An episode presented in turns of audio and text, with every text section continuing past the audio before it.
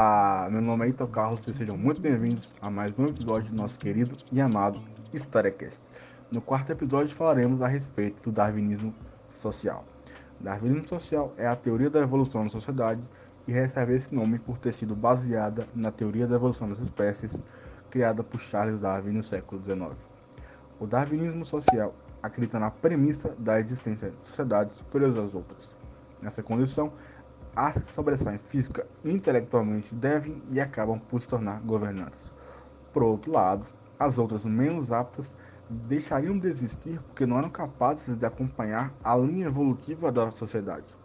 Assim, elas entrariam em extinção acompanhando o princípio de seleção natural da teoria da evolução.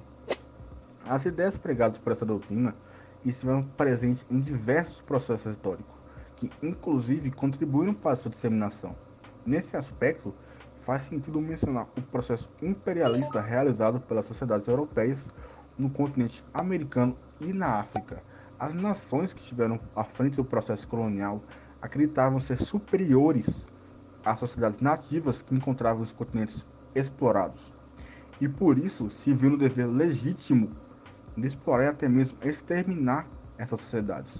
Como sabemos, a colonização europeia implicou a aniquilação de diversas culturas e tradições.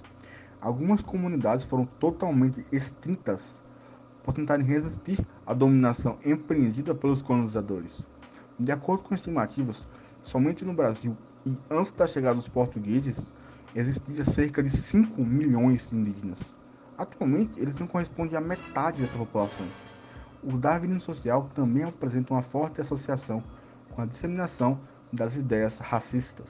Como já foi dito, essa teoria pregava a existência de sociedades superiores às outras, e essa atribuição do status de superioridade estava sempre associada às comunidades brancas europeias. Os povos negros, comunidades indígenas e orientais, sempre ocupavam estratos mais baixos na hierarquização promovida por essa teoria. Na história da humanidade, o pressuposto de superioridade racial esteve presente no nazismo ocorrido na Alemanha e no fascismo que se deu na Itália. No primeiro caso, foi marcante a perseguição e morte de milhares de judeus além de homossexuais e negros que eram vistos como inferiores.